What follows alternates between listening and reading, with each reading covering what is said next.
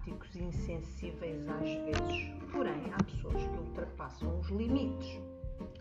Por exemplo, trabalhar num balcão de atendimento é por vezes ser olhado como se fosse um bicho estranho, feio e repulsivo. Passam por nós sem dizer bom dia ou boa tarde e olham-nos como se tivéssemos peste. Às vezes é irritante e impossível de partilhar com outras pessoas, pois é difícil alguém de fora colocar-se no nosso lugar. Dizer a alguém que nos olharam com desdém é bilhete para pensarem que somos complexados ou malucos. Até se afigura que damos demasiada importância a certas coisas irrelevantes. Se calhar até damos. Há dias assim. Mas seja como for, tenho a certeza da arrogância de certas pessoas que se acham superiores e olham para os outros de uma forma muito hostil. Somos encarados não mais que peças produtivas. Se forem simpáticas, melhor, mas não passamos disso. No subconsciente do público não temos emoções, alegrias, tristezas, frustrações. A nossa função é prestar serviço. E até a agradabilidade é uma peça produtiva que usam em seu benefício.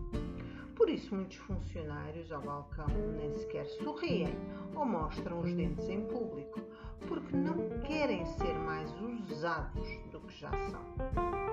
É o próprio sistema económico e do âmbito da relação entre o público e o atendente faz com que seja desta forma.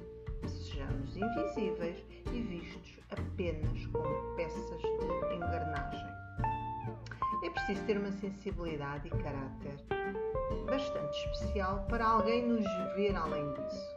Muitos poucos e atinge. Não esquecendo ainda que vivemos num mundo líquido das redes sociais está a gerar desumanização e desindividualização devido à distância física.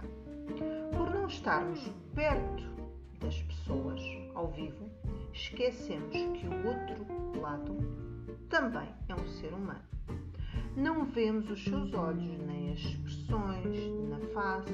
Se a empatia já é uma raridade, imaginem escudados por um ecrã que nos protege contra os insultos e quaisquer emoções.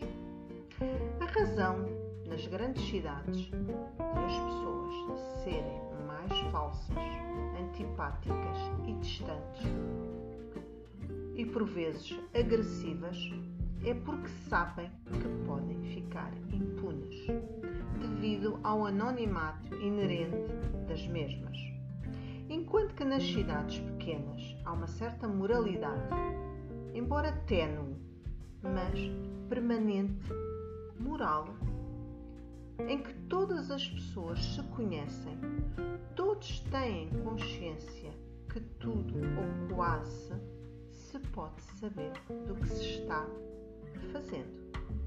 Uma espécie de moralidade e censura leve permanece nestas sociedades, que entretanto desapareceu nas cidades grandes, onde o artificialismo e maldade pode existir impunemente e sem que haja pressão ou moral ou mesmo castigo pelas atitudes ou comportamentos, quiçá menos educados.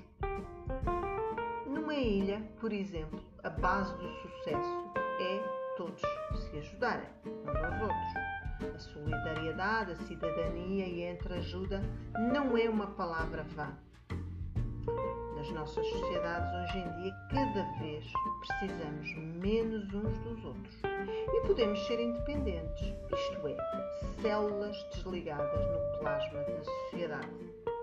Também, cada vez mais, os seres humanos regridem na evolução, porque não passam tanto pela peneira das regras que uma sociedade ativa que eliminaria os comportamentos menos educados e mais primários.